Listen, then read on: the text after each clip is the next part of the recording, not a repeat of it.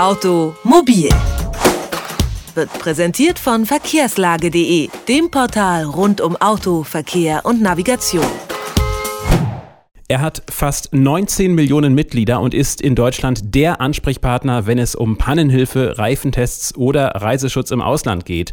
Der Automobilclub ADAC. Er ist eine Institution und genießt großes Vertrauen. Bereits zum zehnten Mal hat der Automobilclub in München gestern den Gelben Engel verliehen, darunter auch den Titel Das Lieblingsauto der Deutschen. Das soll nach Angaben des ADAC durch die Mitglieder gewählt werden. Zwei Redakteure der Süddeutschen Zeitung werfen dem ADAC nun aber Betrug vor. Die Zahlen seien frisiert, heißt heißt es. Wie vertrauenswürdig ist also Deutschlands größter Automobilclub wirklich? Das fragen wir Ferdinand Dudenhöfer, Professor für Automobilwirtschaft an der Universität Duisburg-Essen. Einen schönen guten Tag. Schönen guten Tag. Der ADAC galt ja bislang als absolut glaubwürdig. Wie wirkt sich denn jetzt dieser Vorwurf auf das Vertrauen gegenüber dem Automobilclub aus? Ja, es gibt ja dieses, äh, diesen Spruch, wer einmal lügt, dem glaubt man nicht, auch wenn er noch die Wahrheit spricht. Der ADAC hat eine Vertrauenskrise nach meiner Einschätzung. Die Glaubwürdigkeit ist erschüttert in der Öffentlichkeit, denn der ADAC tut ja auch nichts dazu aufzuklären. Er könnte ja zum Beispiel einem Notar die ganzen Dinge zugänglich machen oder übergeben und dann jeden Journalisten so recherchieren lassen, dass die Zahlen nachprüfbar sind, aber gleichzeitig das äh, individuelle Recht, der Datenschutz äh, von den Teilnehmern gewährleistet wird. Das könnte sofort gemacht werden. Also der ADAC könnte für Aufklärung sorgen. Und was tut er? Er macht das Gegenteil. Sein Geschäftsführer hat gestern wohl bei der Verleihung äh, gesagt, äh, in die Zeitung von gestern, er hatte die Süddeutsche gemeint, wickelt man den Fisch ein, wenn man ihn kauft. Also vertuscheln, äh, Gras drüber wachsen lassen, ähm, einfach durchgehen und äh, Transparenz das gehört scheinbar nicht zum ADAC. Dann hat man ja möglicherweise Angst, dass sich dieser Vorwurf bestätigt. Sollte das passieren, welche weiteren Folgen könnte das denn für den ADAC haben? Ich glaube, ähm, es ist so, dass viele, die beim ADAC dabei sind, äh, 99 Prozent, die sind ja beim ADAC dabei, weil sie diese Pannenhilfe brauchen und das ist auch ein tolles Produkt und äh, die Pannenhelfer sind wirklich der ADAC, den wir brauchen. Und dann gibt es eben halt diese andere Seite, äh, diese politische Einflussnahme, äh, die von den wenigen ausgeht, die angeblich äh, für diese 19 Millionen sprechen. Und ich glaube, diese öffentliche Einflussnahme, die wird in der Zukunft schwieriger sein, denn man fragt immer, ist das jetzt richtig, was gesagt wird, oder wird da bei den Zahlen, die genannt werden, möglicherweise wieder eine Null dazu addiert oder was anderes dazu addiert.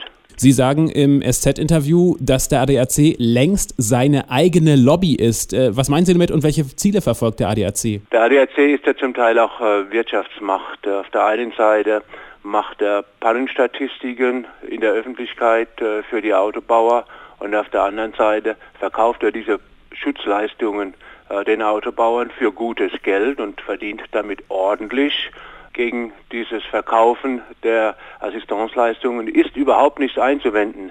Aber gleichzeitig dann eine Rangfolge zu machen, wer am besten bei den Pannen abschneidet, da kriegt man schon ein Glaubwürdigkeitsproblem. Andere Verbraucherorganisationen wie Stiftung Warentest, da wäre sowas völlig undenkbar. Und äh, bei der gelben Engelpreisverleihung hat sich ja gezeigt, dass diese Zweifel offensichtlich nicht ganz unbegründet sind.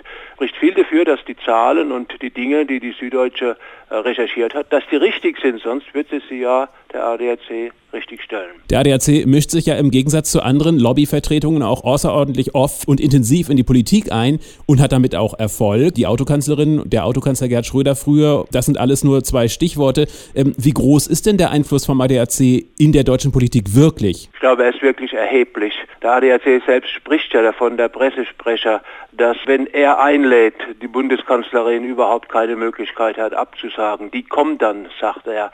Also der ADAC hat einen sehr, sehr großen Einfluss. Er beeinflusst, er lenkt, er versucht Dinge umzusetzen, von denen er überzeugt ist. Und er ist eine kleine Gruppe von dem Präsidium, von dem Ehrenamt, äh, die eigentlich äh, von niemandem kontrolliert werden in ihrer äh, Meinungsbildung und äh, in ihren Aktionen. Der ADAC hat also nicht wie ein normales Unternehmen zwei Gremien, die sich gegenseitig kontrollieren, die Geschäftsführung äh, und äh, eine Art Aufsichtsrat, sondern die Geschäftsführung die tritt beim ADAC eigentlich so gut wie nicht auf. Das sind äh, operative Leute, die ähm, bessere Abteilungsleiterfunktionen ausüben.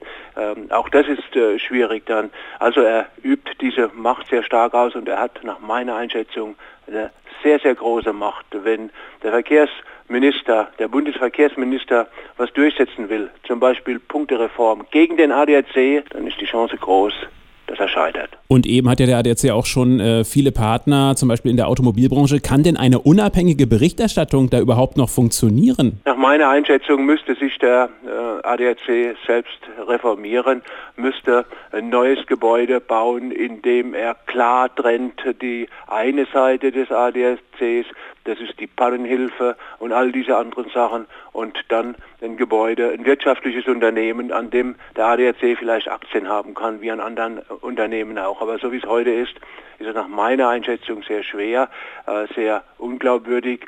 Äh, man übt viel Macht aus und man setzt diese Macht auch dann ein, nach meiner Einschätzung, um Ziele zu verfolgen, die einem selbst dienen, äh, aber nicht denjenigen, äh, für die man spricht. Man spricht immer für 19 Millionen, man borgt sich praktisch Macht, aber man gibt keine Rechenschaft darüber ab. Automobilwirtschaftsprofessor Ferdinand Dudenhöfer darüber, wie viel Einfluss der ADAC auf die deutsche Politik wirklich hat. Dankeschön für das Gespräch. Ich bedanke mich. Automobil, jede Woche, präsentiert von verkehrslage.de.